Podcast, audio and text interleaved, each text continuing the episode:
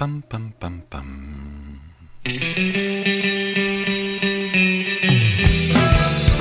Llega el profesor, listo y dispuesto para que conversemos, opinemos, comentemos noticias y todo mientras nos tomamos un café. Súmate a esta tertulia con aroma. Comienza Cafeitarse en la mañana con Eduardo Flores en la radio de los monos. Buenos días, comenzando la mañana, ahora con visitas tenemos a mi estimado, ¿quiere presentarse por favor? Narcis. Hola, buenos días, ¿cómo están todos la monada? Narcis por aquí, recién llegando. ¿Qué les parece? Así que aprovechando de preparar un poco de desayuno y armando el día para que las cosas salgan bien. Viene con familia, así que hacemos una muy buena jornada esta mañana. Por lo demás, las claves del nuevo plan paso a paso informado por el gobierno.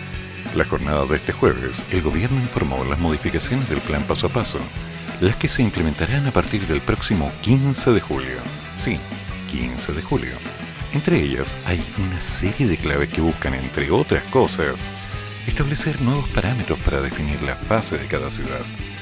En ese sentido, se concretará un nuevo criterio territorial para definir el paso, por lo que, según la moneda, se tendrá en cuenta las divisiones provinciales y amplias agrupaciones de comunas. Esto último de acuerdo a las características de cada región y su movilidad. Para ello se tomará en cuenta una serie de factores como la positividad de los exámenes PCR, además de la evolución de los casos de las últimas dos semanas, el uso de las cámaras UCI, oh, perdón, no cámaras, camas UCI, tanto a nivel regional como nacional, sumado al avance del plan de vacunación de cada zona, los indicadores de búsqueda activa y trazabilidad más el tiempo que haya pasado desde el último cambio de fase. Se viene una fiscalización a los viajeros. La moneda anunció la creación de una unidad de fiscalización a viajeros. Esto con objetivo de dar un seguimiento al cumplimiento real de la cuarentena, junto a la implementación del PCR de variantes para secuenciar más rápido. Un toque de queda diferenciado. Mm. Uno de los factores más discutidos durante la pandemia ha sido la mantención del toque de queda, por lo que se anunció que dicha medida será analizada y establecida de acuerdo a cada realidad nacional. Debido a lo anterior, el toque de queda de menor duración se fijará de acuerdo a dos indicadores.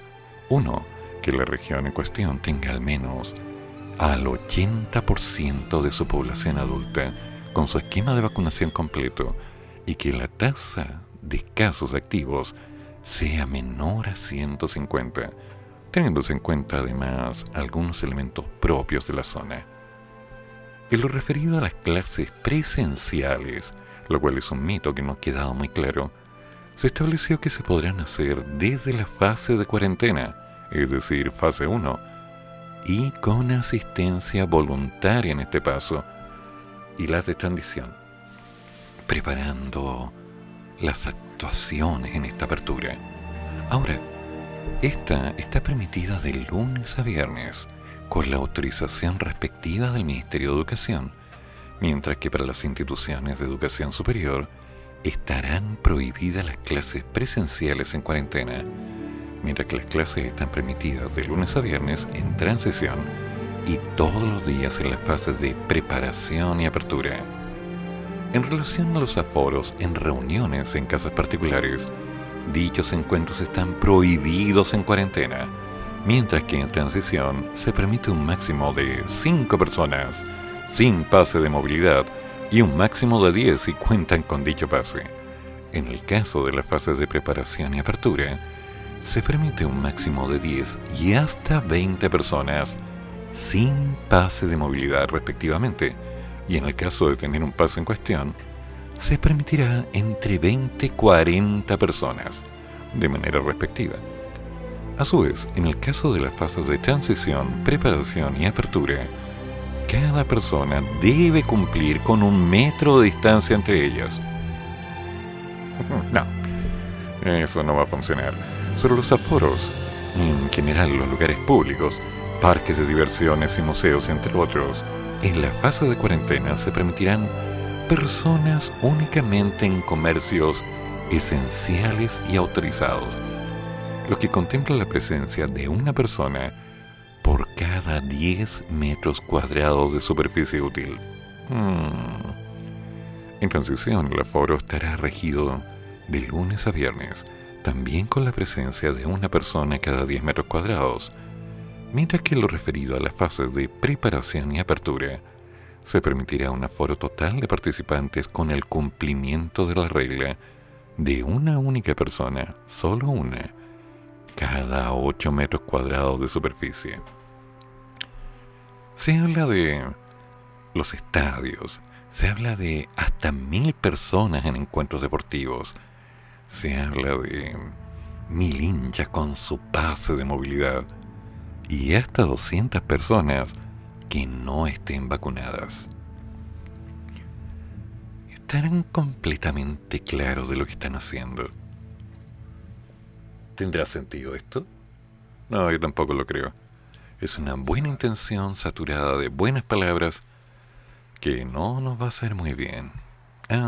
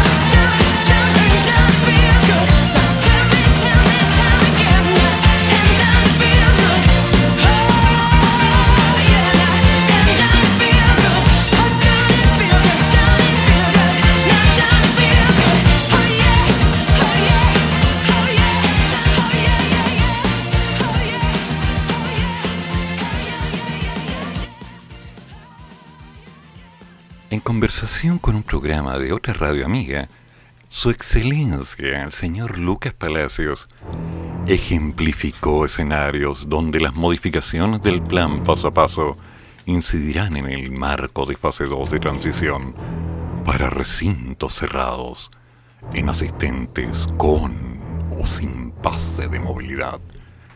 En primer lugar, el jefe de economía indicó que conformamos esto, las modificaciones, con múltiples grupos de la sociedad civil. Fuimos construyendo el pan paso a paso después de casi un año y medio de experiencia. Ya. No te creo, no te creo, Lucas. No te compro nada. No te puedo creer nada.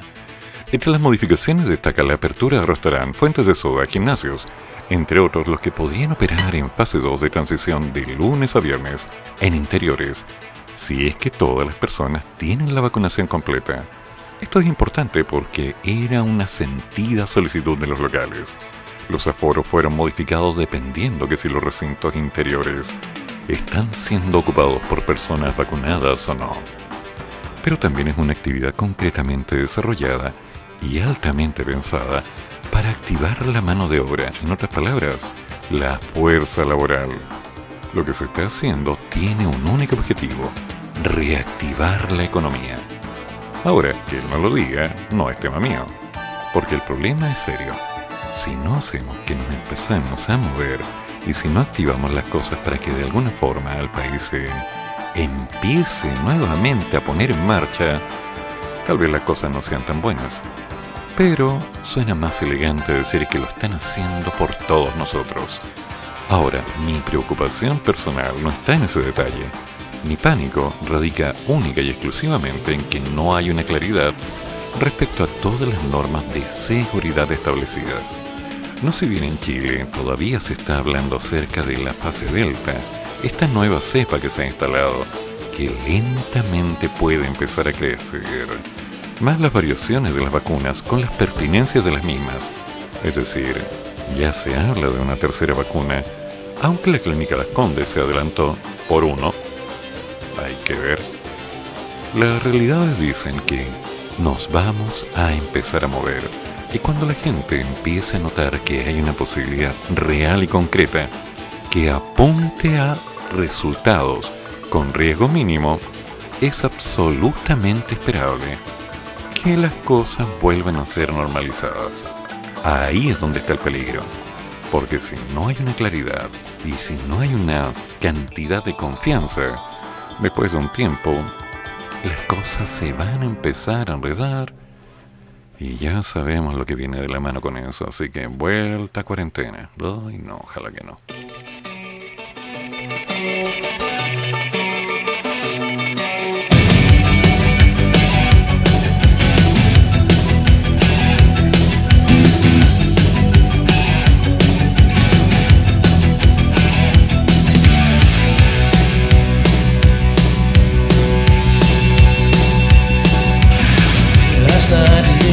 Dancer came dancing to my door.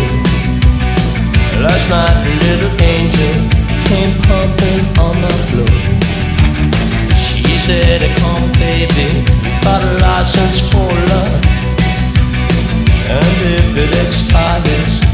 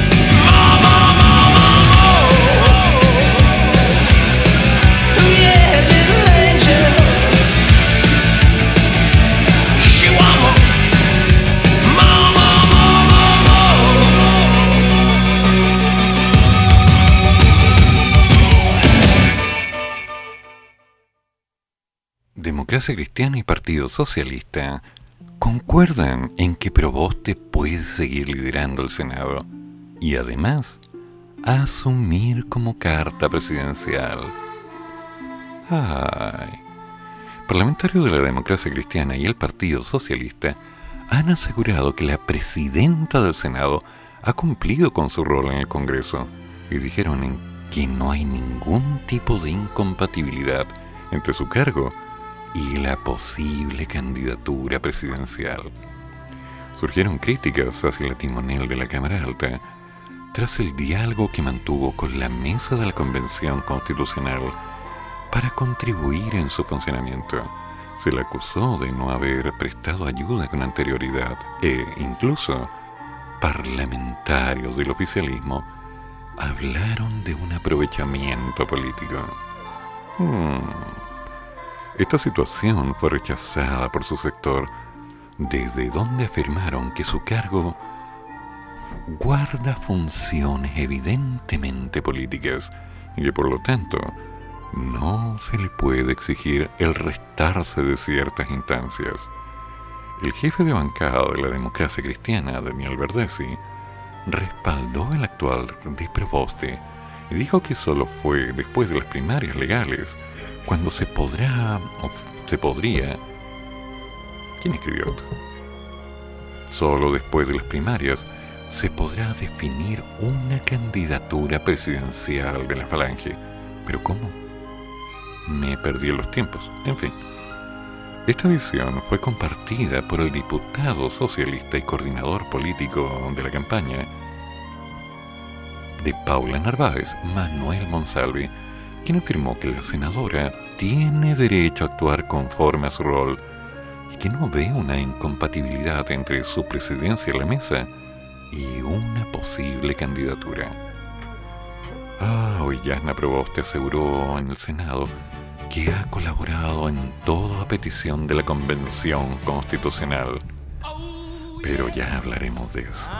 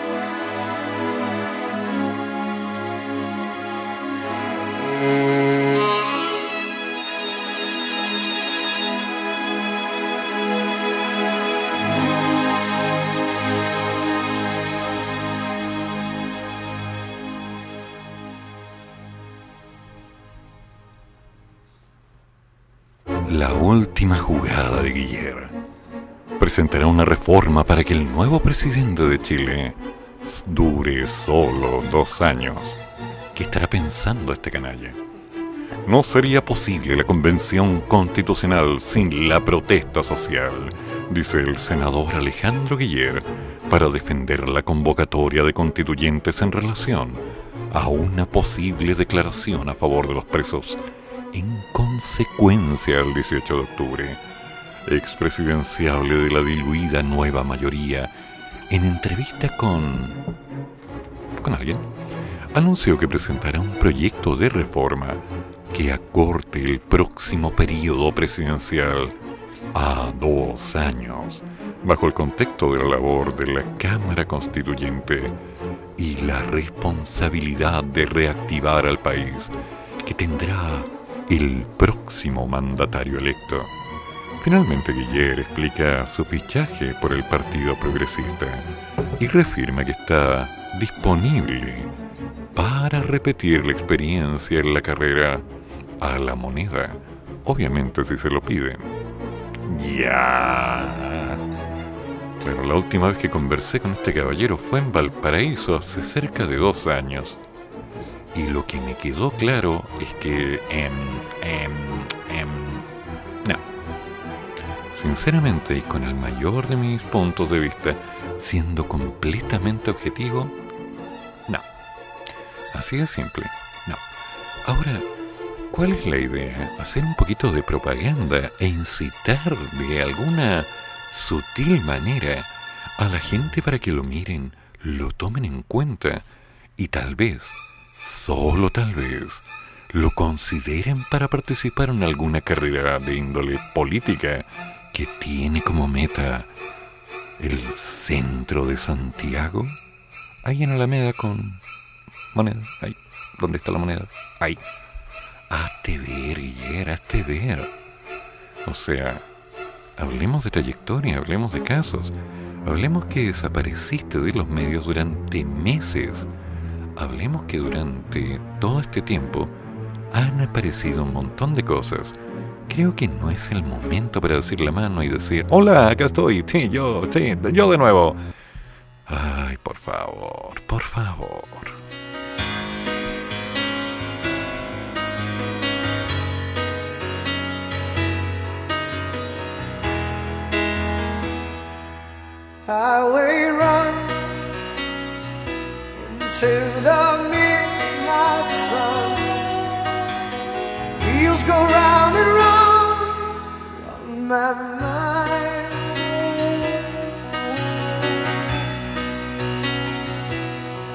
Restless hearts sleep alone tonight, sending all my love along the wire.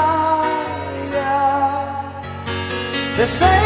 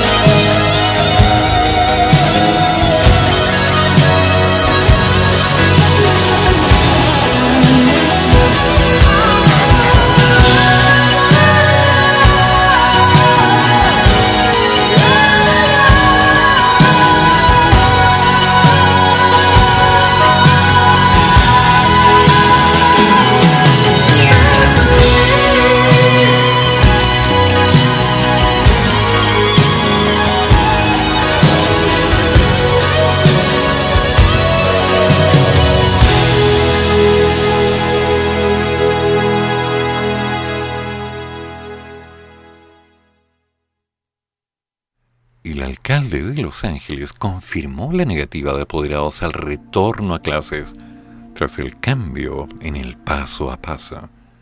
Sí, los niños de Los Ángeles no quieren clases. En clases. Los apoderados del Sistema Comunal de Educación de Los Ángeles en el Bío Bío no están dispuestos a enviar a sus hijos de vuelta al colegio bajo esta nueva idea del plan paso a paso. Así lo dio a conocer el alcalde Esteban Krause tras una reunión con los dirigentes de los centros de padres y apoderados, donde se abordó este tema en la tarde de este miércoles. El edil indicó que si bien la comuna está en condiciones de abrir algunos espacios en esta nueva etapa, en materia educacional considera importante la opinión de los padres y apoderados respecto a la posibilidad de retornar a estas clases presenciales.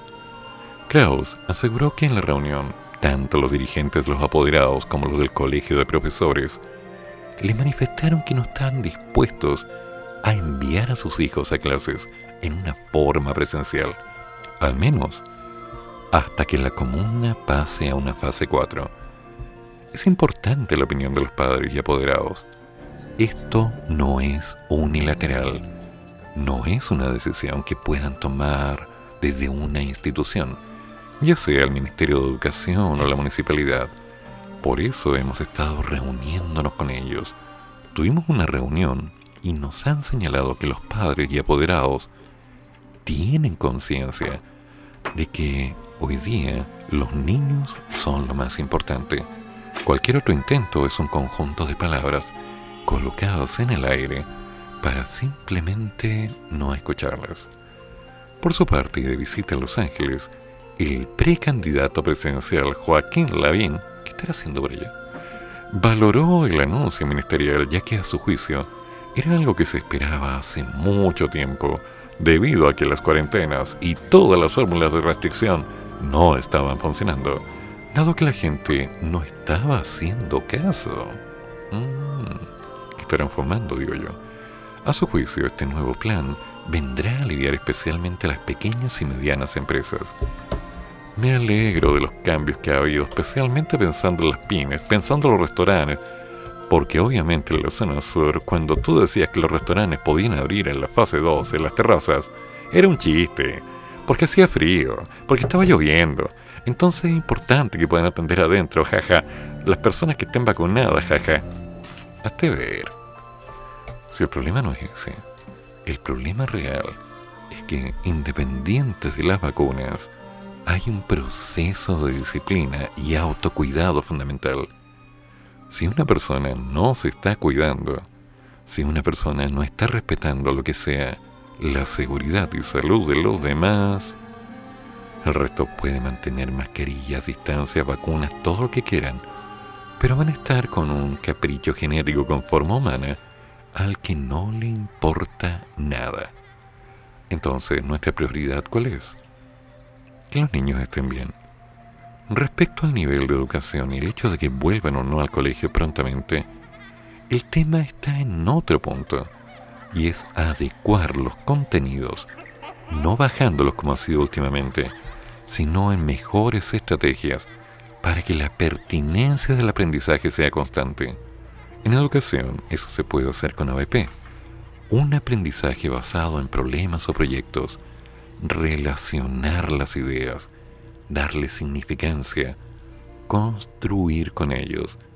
Porque si los niños siguen diciendo presente y se desconectan de la cámara, por favor, estamos perdiendo el tiempo. Y así no funciona. Lo puedo explicar con más detalles si alguien se quiere contactar. Es más, le hago un plan y programa. También hago clases. ¿O no? I couldn't cut it as a poor man stealing. Tired of living like a blind man. I'm sick aside without a sense of feeling. And this is how you remind me. This is how you remind me of what I really am. This is how you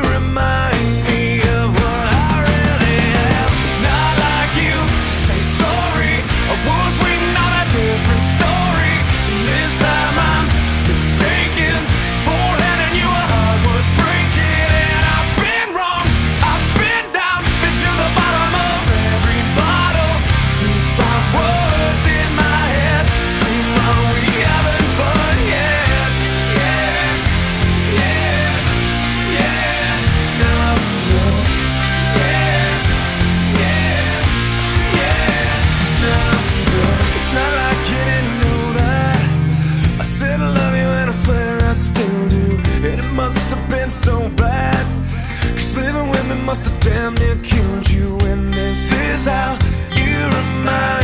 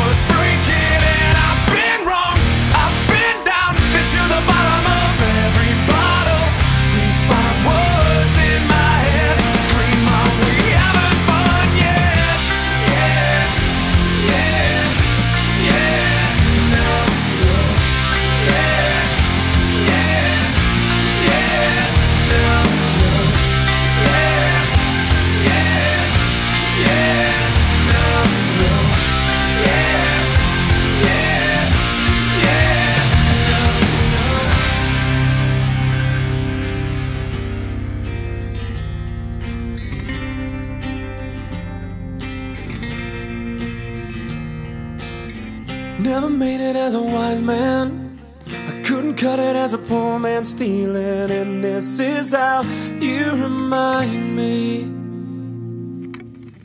This is how you remind me. This is how you remind me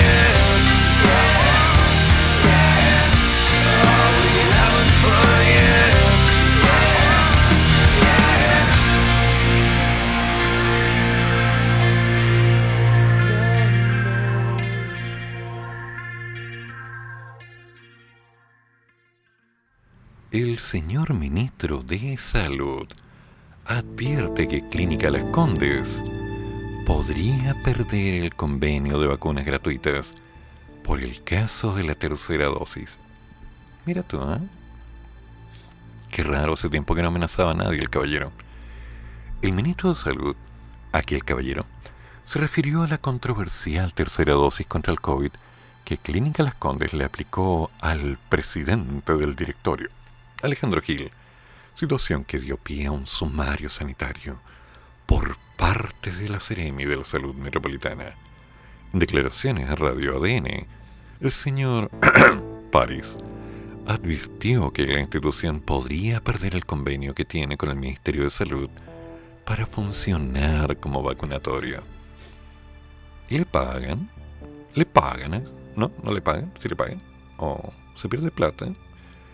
El secretario de Estado acusó que todos los habitantes del país tienen el mismo derecho al tratamiento en relación al uso de las vacunas y que aquí se colocó una tercera y que no hay una indicación precisa, por lo que una vez que termine el sumario se tomarán las medidas correspondientes. Ah, junte miedo.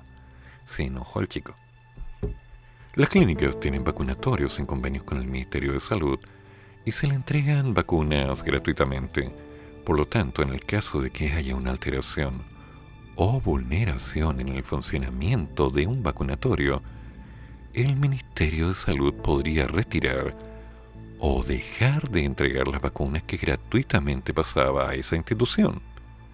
La sanción puede ser esa u otra que determine el órgano fiscalizador, que en este caso es la Seremi Metropolitana.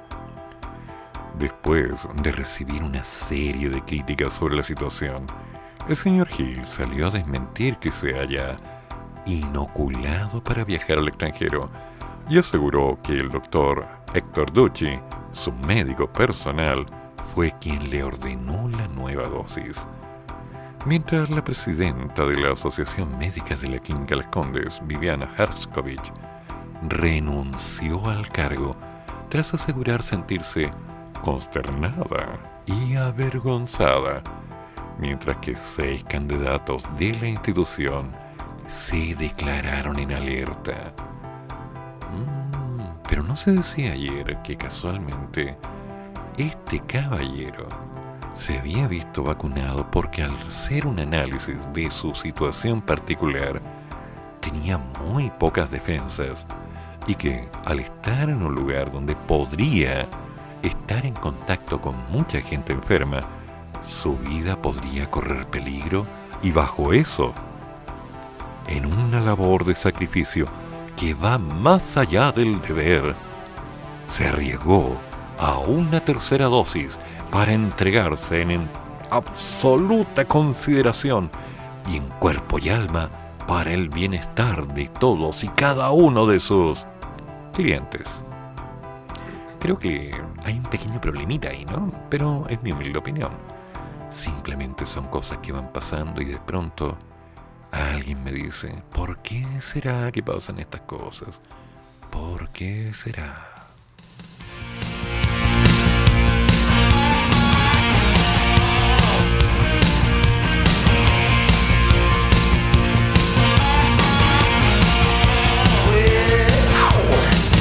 Cause love comes a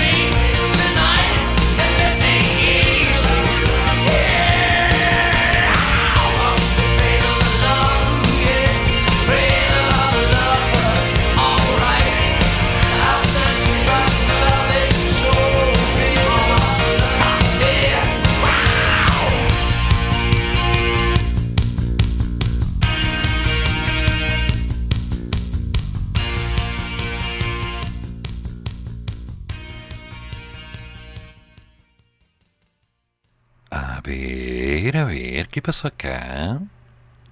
Director del Senda celebra aprobación de nueva ley de alcoholes. Uy, junten miedo. Proteger a los niños lo antes posible. ¿Será verdad? No. El director del Servicio Nacional para la Prevención y Rehabilitación del Consumo de Drogas y Alcohol, Senda, Carlos Charm, celebró la aprobación de la nueva ley de alcoholes tras una larga tramitación que tomó casi dos décadas en el Congreso, la cual fija normas sobre etiquetado, publicidad y prevención. En conversación con un programa, Charm lamentó que en el debate se hayan tomado tanto tiempo. Casi 15 años, creo que es un tiempo demasiado largo. ¿Queréis nueve meses para una constitución también? Sin embargo, resaltó el producto final. Estoy feliz, porque al fin tendremos mínimos civilizatorios.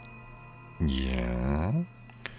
Asimismo, descartó haber recibido presiones en los últimos años desde que asumió el servicio.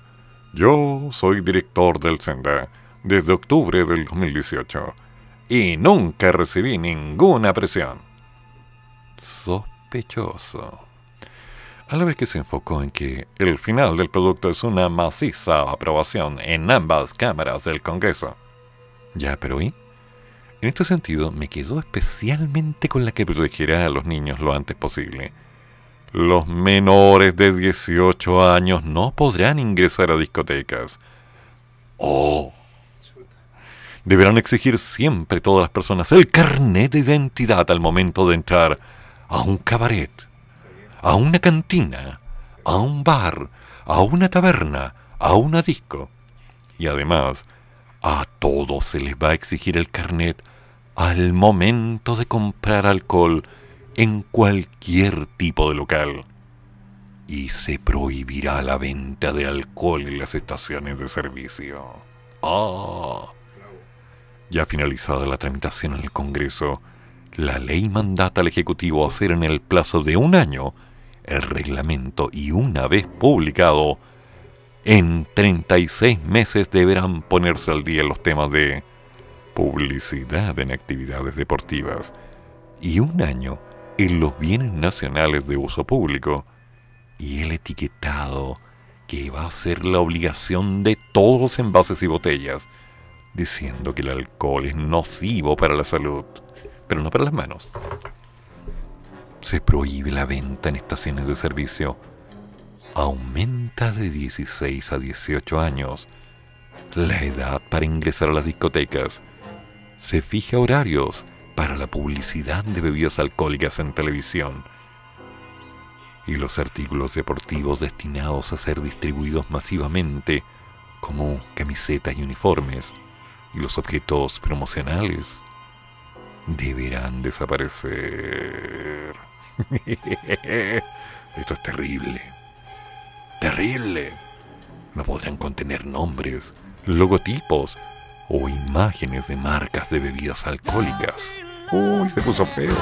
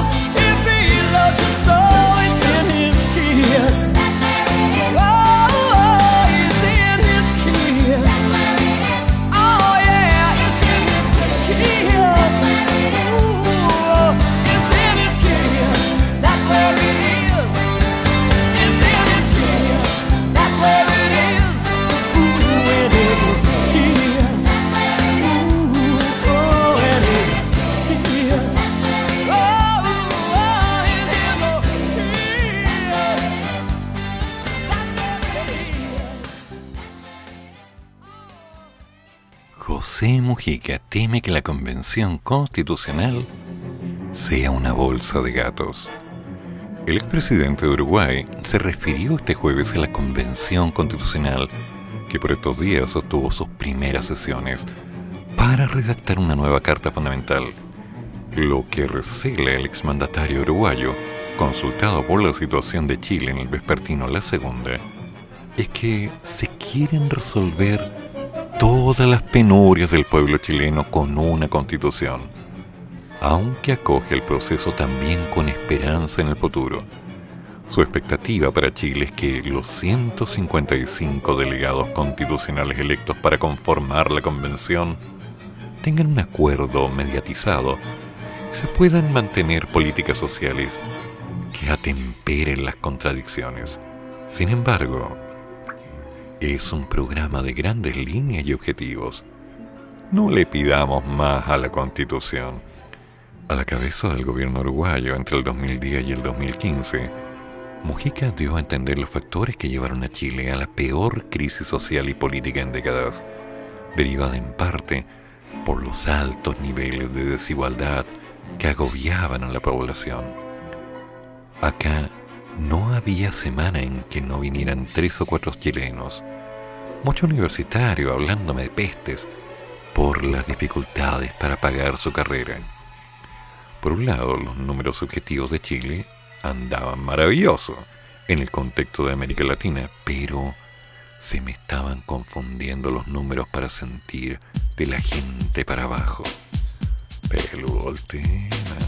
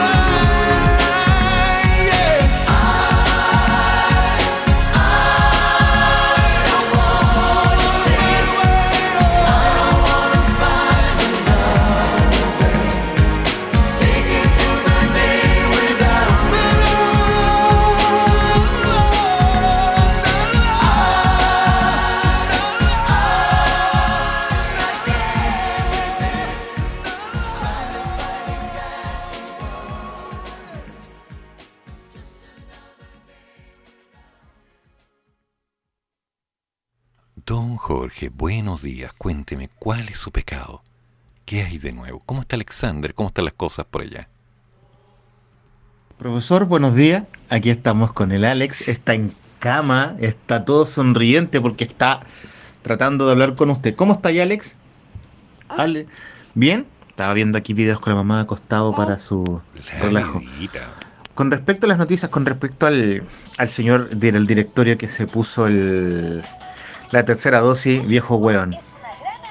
Y con respecto a la ley de alcoholes, ya está bien. Lo demás, macaca. Que tenga buenos días. ¿Algo más que decir, Alex? ¿Algo más que agregar? No, hoy día está con hermetismo Está bien. solitario. Está guardando las Buenos opiniones. días, del profesor, caballero. que esté bien. Gracias, Jorge. Diga chao. No, hoy día está un divo, no quiere hablar con nadie. Prima donna, ma che cosa, non certo? Bueno, gracias Alexander, gracias Jorge. Ánimo y recuerda, mis respetos a tu señora, porque esa mujer tiene que ser una santa. Pero bueno, vamos al parto. Pfizer investiga una dosis de refuerzo contra la variante Delta. Sí, la farmacéutica Pfizer y su socia BioNTech anunciaron este jueves que están desarrollando una dosis de refuerzo contra la variante Delta, coincidiendo con el aumento de las preocupaciones a nivel mundial por su rápida propagación. En un comunicado, ambas compañías expresaron su creencia de que una tercera inyección de la actual vacuna, que por cierto requiere dos dosis, tiene el potencial de mantener los niveles más elevados. Ahora, el problema está en que aún no se ha probado. Como se ve en las evidencias del mundo real publicadas por el Ministerio de Salud de Israel, la eficacia de la vacuna ha disminuido seis meses después de la vacunación, al mismo tiempo que la variante Delta se está convirtiendo en la dominante en ese país. Las farmacéuticas apuntaron a que los hallazgos en Israel son consistentes con los estudios realizados por las compañías que ya informaron con anterioridad que podría ser necesaria una tercera dosis, transcurridos entre 6 y 12 meses del segundo pinchazo. Esto se va a poner interesante. Oh, bueno. Lo siento, me gusta este tema.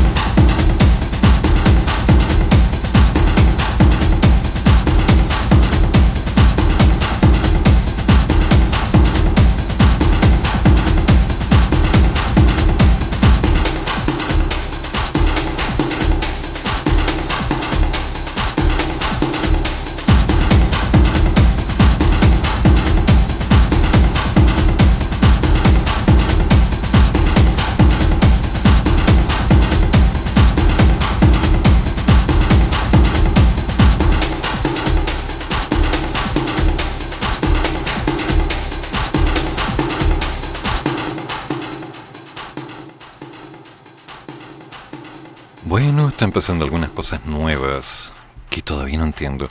Después vamos a escuchar un audio. 18 de octubre, UDI llevará al Tribunal Constitucional proyecto de reparación a víctimas de violación de derechos humanos. Tal cual.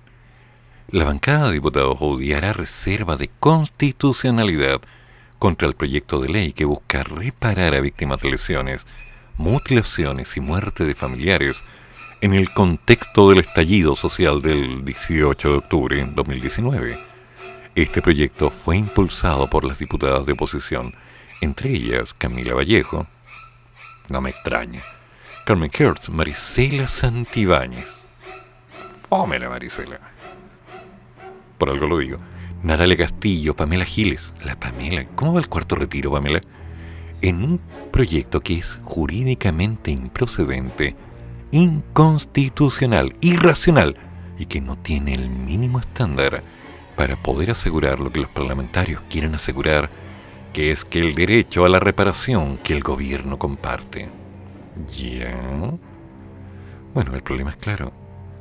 Las cosas no van a ser calmadas. Y desde ya y me acaban de avisar que las barricadas acaban de llegar por allá. Complicado, complicado. Pero bueno, vamos a seguir. Oye, ¿cómo pasa la hora?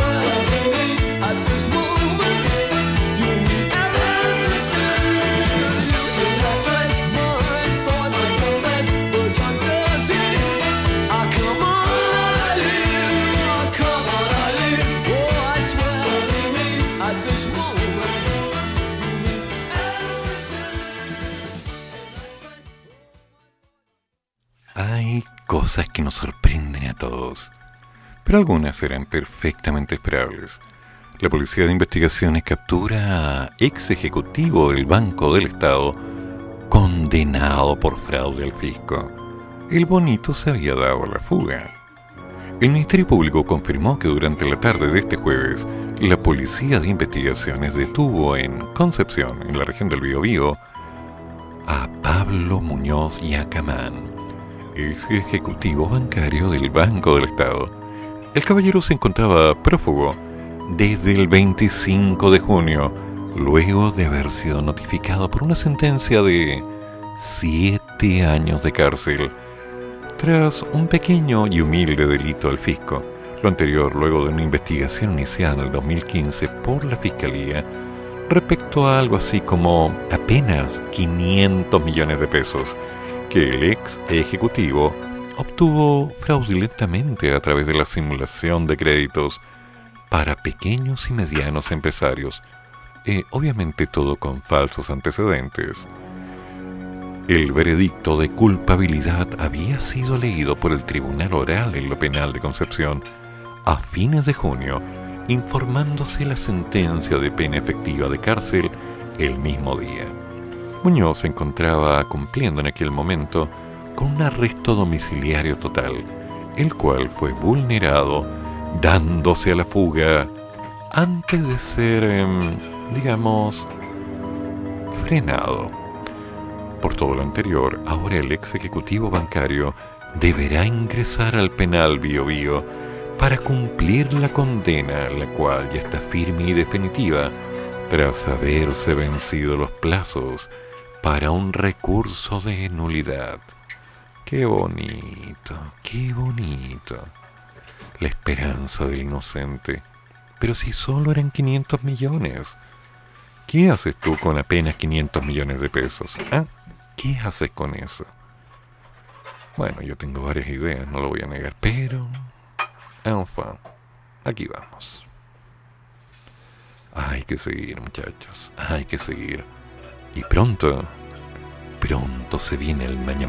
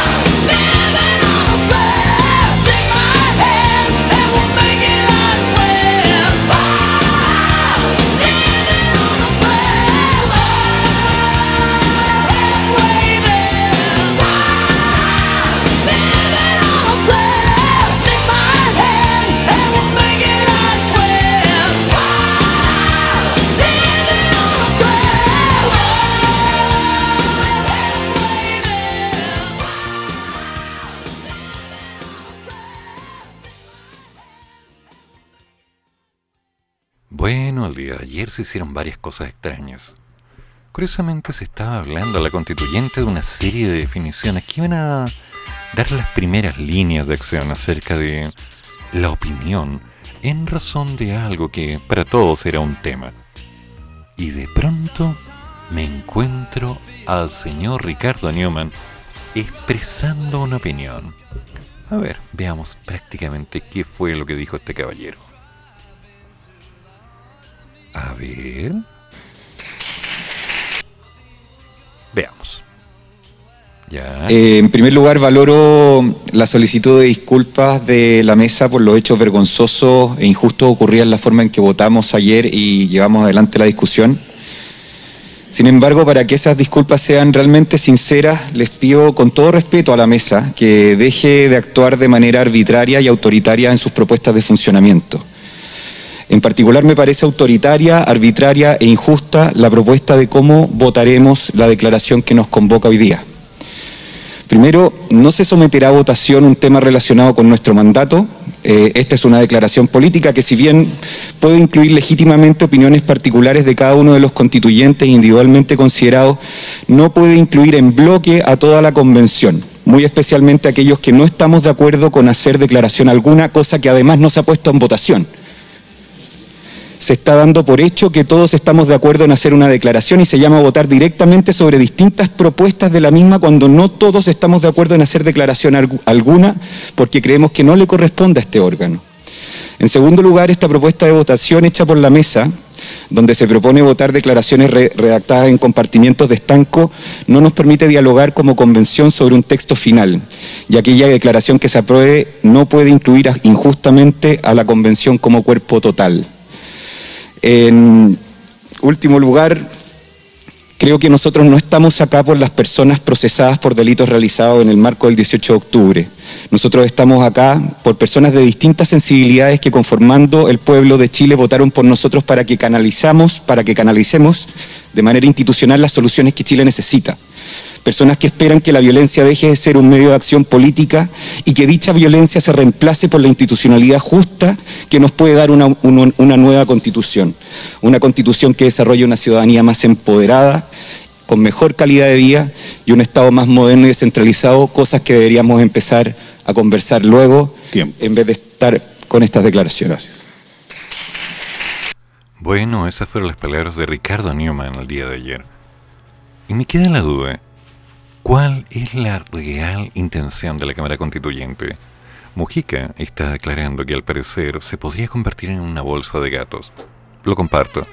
Por otro lado, se están planteando una serie de situaciones que por más que trato de entender, no se enmarcan dentro de la idea de crear una nueva constitución o tal vez una modificación de la misma. Estamos a menos de nueve meses de entregar la propuesta están viendo cosas que apuntan a necesidades particulares, opciones personales, necesidades no definidas, o hay otro tipo de interés. Uno de los problemas más importantes que estamos teniendo es que se quiere transparencia. Uno quiere ver qué es lo que está pasando en relación a la escritura, qué pasa con respecto a las ideas, cuál es el objetivo, cuál es el norte definido, hacia dónde está intencionado todo esto. Y de pronto alguien se enteró ayer de que se estaba hablando de los delitos realizados en el 18 de octubre. ¿Sí? Personas que fueron conformadas y confirmadas por el pueblo para poder hacer un trabajo específico, escribir una nueva constitución. Hoy trabajan creando un texto para definir una reacción sobre un tema que no entiendo si les compete o no les compete. Lo práctico es que esto está. Pero esto es así. Hay situaciones que nunca quedan del todo claras y sin embargo siguen ocurriendo. No recuerdo haber votado por esa intención, pero me enteré que estaba pasando. Sin embargo, la vida sigue. Y en Santiago se está hablando de la nueva línea, el plan de apertura, los nuevos mercados, el plan paso a paso anunciado por el gobierno. ¿Qué es lo que ocurre sobre los precios en el estallido? Algo será. lo que es fundamental la estabilidad, la continuidad del proceso. Los colegios en fase 1, las nuevas alternativas, Senda y la ley de alcoholes, no se le va a vender, desaparece la publicidad. De aquí en adelante no van a poder comprar. Van a tener que presentar el carnet para comprar alguna cosita. No más alcohol en los servicentros. Mm, las 32 comunas que avanzan en la fase paso a paso. Los toques de queda, los nuevos horarios. En el balance del COVID, 3.193 casos nuevos. Volvimos a subir con 186 decesos. La variante Delta. ¿Qué es lo que está pasando? ¿Qué ocurre con esta idea del proceso educacional? Alguien se escapa y evita la cárcel, siendo un ejecutivo del Banco del Estado. Estafando en 500 millones de pesos. ¿Cómo es posible? ¿Qué falta de respeto? Qué feo, ¿eh? Qué feo. Pero bueno, ya viene nuestro querido maestro, el nunca bien ponderado, el ser superior. Nuestro querido Te lo damos, con un programa como siempre interesante. Vamos a ver cuál es su idea. A ver, te lo damos. ¿Cuál es la idea para hoy? Viene, viene, viene, viene. Cuéntame, cuéntame. Cuéntame. No me cuenta. Almirante, el viudo de Rafaela. ¿Qué está haciendo el viudo de Rafaela? A ver, a ver, a ver, a ver. Ah, ¿cómo y cuándo fue tu fiesta inolvidable? ¿Cuándo fue tu última fiesta? ¿Qué tipos de fiestas te gustaban? Esto y más en Radio Monos con Navaja, una radio que siempre está arriba de la pelota. No me extraña. Y una vez que termina el Maño Mañando, viene todo música internacional con Larry Constantino. Vengan todos, con todos los estilos, con toda la potencia, con toda la gente. Y después, al toque con los monos. Sí, una repetición maravillosa de esa conversación que fue casi orgánica para Matador. Sí, no pregunten, fueron mencionados. Y además, me haces tanto bien. Siempre me haces tanto bien a las 14 horas. Ahora, seamos consecuentes porque esto no termina. Tenemos que seguir un poquito más haciendo algo de magia, creando y cometiendo el penetido. Me cuentan que hay un problema de luz en estación central, hay un pequeño corte. ¡Qué terrible! ¿Cómo es posible que estén pasando estas cosas? Pero bueno, si hay que hacer algo, hacemos algo. Si hay que hacer un poco de magia, hacemos magia. Después de todo, ¿para qué estamos aquí? Sino para darle un poco de calor a la vida. Sigamos. Hay que continuar. Riámonos un poco. Disfrutemos del momento. Y lo más importante, hagamos que la mañana sea buena. Siempre nos vamos a entretener. Las noticias están pasando. Las cosas están ocurriendo. Y que nadie se ahogue porque cada momento es bueno. ¿Ok? Nos juntamos de nuevo el próximo lunes a las 8 de la madrugada. Ah, por cierto, me confirman por interno, directo desde el Vaticano, que es factible que el día lunes tengamos lluvia. Sí, sí, hay que hablar con los contactos directos porque esto ya no depende del clima, sino de anda a saber quién. Dicen que el lunes o el martes. Así que vamos con un par de temas y hagamos algo de magia. Bien.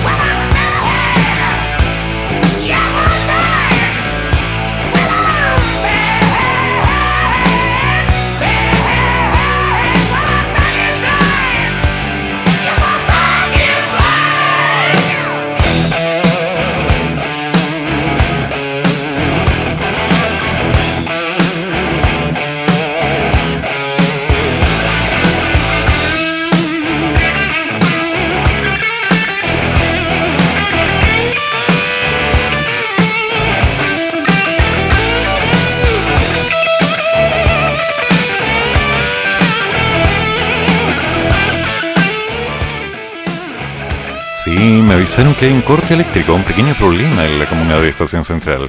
Nada que no se pueda manejar, pero por supuesto, te lo damos, el hombre de las soluciones, el hombre que enfrenta el peligro, armado con un palito y mirando feo a lo que se le cruce. Él ya lo arregló todo. Así que, damas y caballeros, adelante estudios con el Maña Mañando a la mañana. Y no lo olviden, ¿cómo y cuándo fue tu gran fiesta inolvidable? ¿Cuál fue tu última fiesta? ¿Qué tipo de fiestas te gustaban? ¿O te gustan? Esto y más en Radio Monos con Navaja. Una radio que no se bajará de la pelota, no importa cuánto griten, cuánto reclamen, cuánto canallamente quieran decir. Nosotros vamos a seguir. Y si hay fiesta, allá vamos a ir. Hacerlo bien, comerse la comida, no hagan rabiar a la mamá y no se ensucien la ropita porque el lomo está muy caro. A cuidarse. Ya, ya, ya, ya. ¿Y el tema? ¿En dónde? Aquí va. Ahora sí. Termina el programa, pero sigue el café. Y el profesor ya volverá para otra vez cafeitarse en la mañana, aquí, en la radio de los monos.